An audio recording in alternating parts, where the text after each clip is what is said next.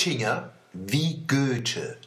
Jetzt langt's aber zu seiner Verabschiedung nach Brüssel. Nee, Verabschiedung ist nicht richtig. Abdankung, auch nicht. Nehmen wir mal ein gutes deutsches Wort. Emigration oder Emeritierung. Also kurz vor seiner Emeritierung nach Brüssel fallen die Freunde von unserem Ministerpräsidenten noch einmal über her. Im Internet steht ein Video, wo er rett, rett. Sie finden es mit Suchmaschine, wenn Sie das Suchwort Oettinger eingeben. Aber aufpassen, Oettinger schreibt man mit OE wie Goethe. Am Anfang wird unser vergangener Ministerpräsident auf Hochdeutsch gezeigt, wie er sagt, Zitat, Englisch wird die Arbeitssprache. Jeder, egal ob er Facharbeiter an der Bergmaschine ist, ob er Geschäftsführer ist, ob er Zahlen oder Anleitungen lesen muss, dass jeder Englisch verstehen und sprechen können muss. Zitat Ende. Hä? Dann kommt die Red, wo er in Berlin angeblich auf Englisch gehalten hat aufpassen, die wollen den Oettinger bloß fertig machen. Ich hab mir das Video mindestens zehnmal neu gezogen und kann die Hand dafür ins Feuer legen. Das ist im Leben kein Englisch. Der Günther Oettinger spricht die langgesucht menschliche Urspruch. Genau die, wo einer von seinen Vorfahren, der Stauferkaiser Friedrich II. von 1194 bis 1250 schon er gelebt, gesucht hat. Das war auch ein Schwab aber ein italienischer.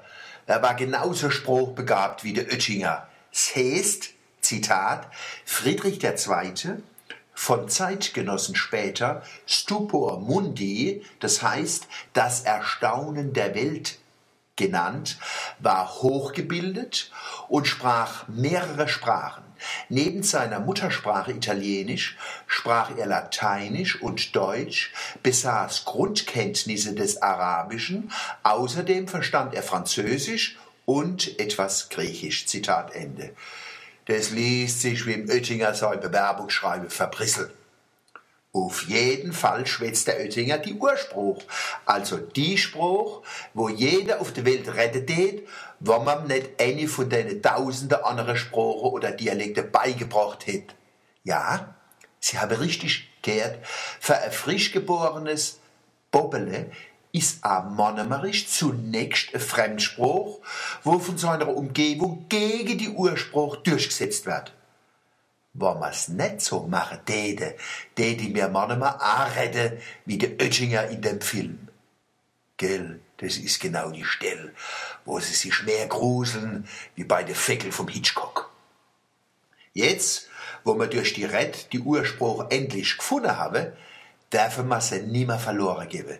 Das wäre ein neues Forschungsfeld fürs IDS, das Institut für deutsche Sprache in der Monomer Quadrate.